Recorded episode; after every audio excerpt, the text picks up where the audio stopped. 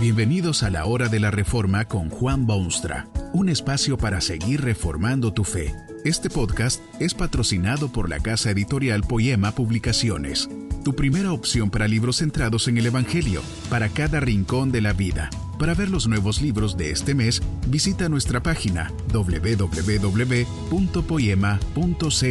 Ahora escuchemos a Juan Baumstra con el programa de hoy. Esta conferencia se titula Ricos pero no cristianos y está basada en las palabras bíblicas de Santiago 2, 6. Pero vosotros habéis afrentado al pobre.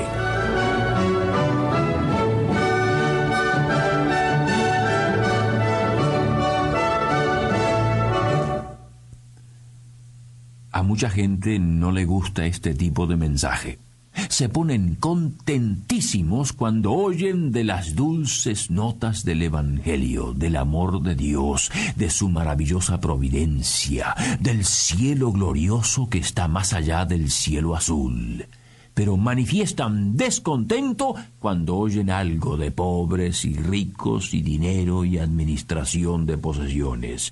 Dicen que los predicadores deben limitarse a la sencillez del Evangelio y no meterse en cuestiones económicas y sociales y de otros tipos similares. El problema de esta opinión está en que despedaza la integridad de la palabra de Dios. Es como si el hombre se declarase a sí mismo censor de lo que Dios tiene que decir. En términos simples, esto es asignarse tareas divinas con mentalidad humana. ¿Por qué no han de tocarse estas importantísimas verdades de la Escritura? ¿Será porque ofenden a quienes hacen el mal? A menos que sea analfabeto en cuestiones bíblicas, usted sabe que las santas escrituras deliberada y categóricamente tocan estos temas. Y es esto lo que ha hecho del potente mensaje de la palabra de Dios la única fuente de consuelo y el gran movilizador de las fuerzas humanas. La Biblia no escatima esfuerzos ni palabras cuando se trata de aquellas prácticas humanas que han demostrado siglos de vergüenza y décadas de retroceso lamentable. En cierta oportunidad alguien dictó una conferencia sobre el tema de los ricos y los pobres del mundo y dijo a un grupo de funcionarios religiosos que cierta personalidad atea había dicho estas palabras. Vamos ahora, ricos, llorad y aullad por las miserias que os vendrán. Vuestras riquezas están podridas y vuestras ropas están comidas de polilla. Los oyentes unánimemente acordaron que tal persona debería ser expulsada. Lo curioso del caso es que esas palabras son cita exacta del apóstol Santiago en su epístola famosa.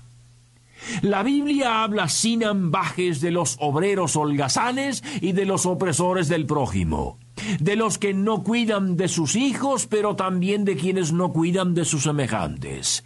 Santiago es campeón en estas cosas, pero no es distinto a muchos de los profetas antiguos que declararon los mismos principios de moralidad y decencia. Santiago escribió su epístola a los cristianos, de su tiempo y de todos los tiempos. No cabe duda alguna que entre los cristianos han habido siempre gente de medios económicos. La fe bíblica no descarta jamás a una persona por la sola razón de ser rica, ni tampoco acepta a un hombre simplemente por ser de la clase pobre.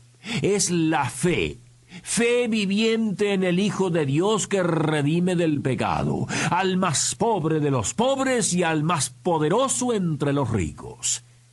Pero hay entre los cristianos mismos, redimidos por la obra perfecta del Cristo y bajo la influencia directa del Espíritu Santo, algo extremadamente humano todavía. También ellos, con su cristianismo y todo lo demás, tienen la lamentable costumbre de hacer distinción de personas. Alguien que es dueño de fábricas o maneja automóviles de último modelo o es famoso en su profesión, muchas veces recibe mucha más atención que la que se merece. Por lo menos más atención que el simple ciudadano, el obrero o la ama de casa o el mero estudiante. Santiago pinta el cuadro de este modo.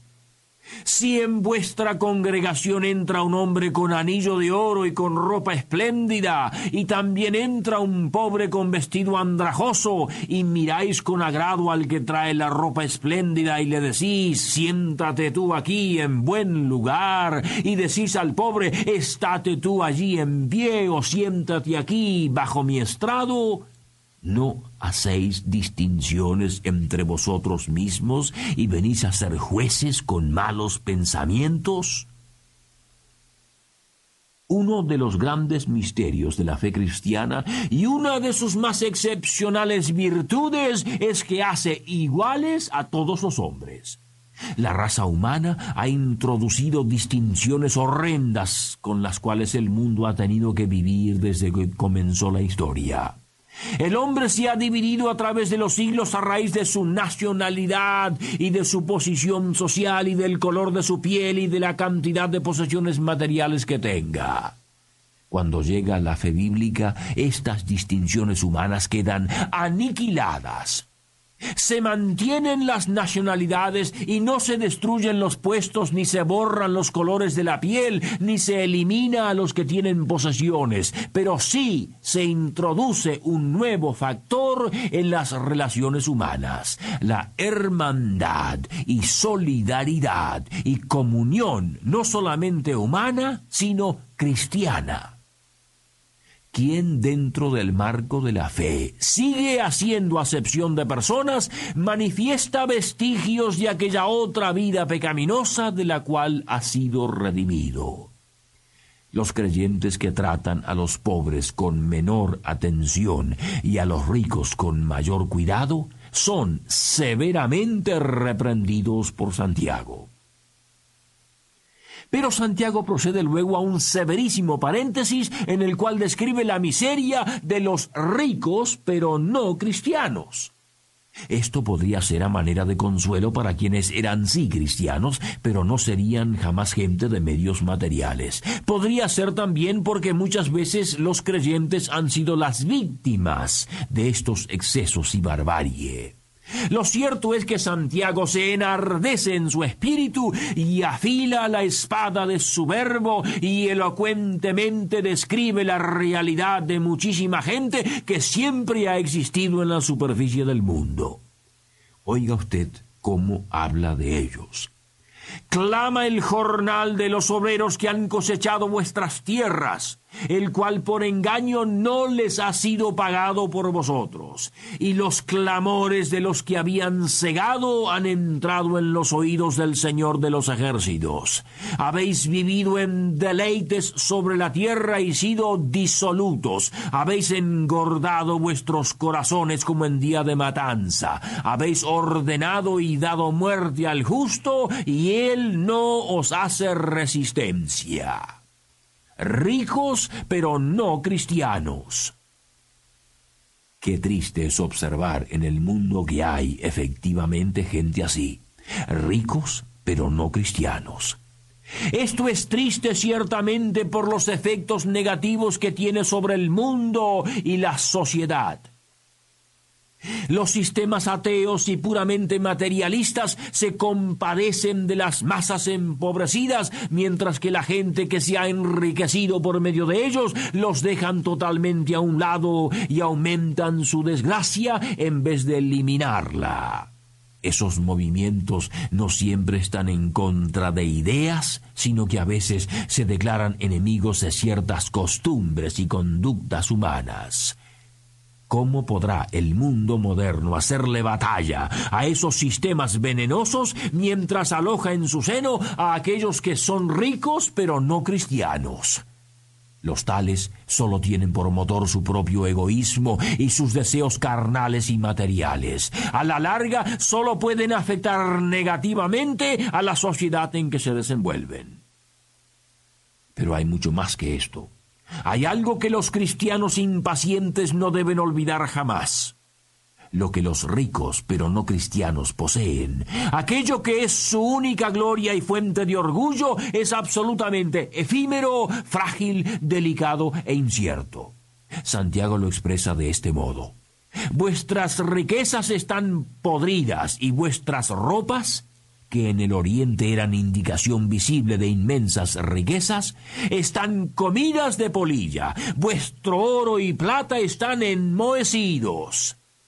La tristeza ya no simpatiza con el mundo afectado negativamente, sino con la misma gente que así lo afecta. Pobre gente, repleta de riquezas y de ropas finísimas y de metales preciosos. Sus riquezas están podridas y sus ropas apolilladas y sus metales cubiertos de moho.